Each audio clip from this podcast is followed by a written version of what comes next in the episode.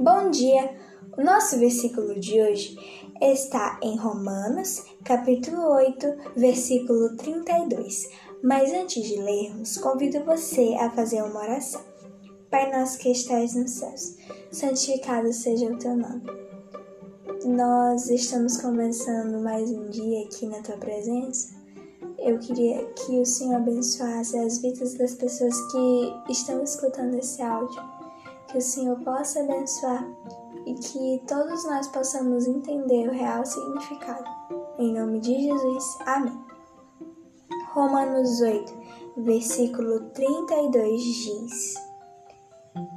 Aquele que não poupou o seu próprio filho, antes, por todos nós o entregou. Porventura, não nos dará graciosamente com ele todas as coisas? Em nossa vida, já ganhamos vários presentes, não é? Mas qual foi o melhor presente que nós já ganhamos? A vida eterna que foi dada por Deus. Se Ele enviou seu Filho para morrer e nos dar a vida eterna, Ele é capaz de dar outras coisas.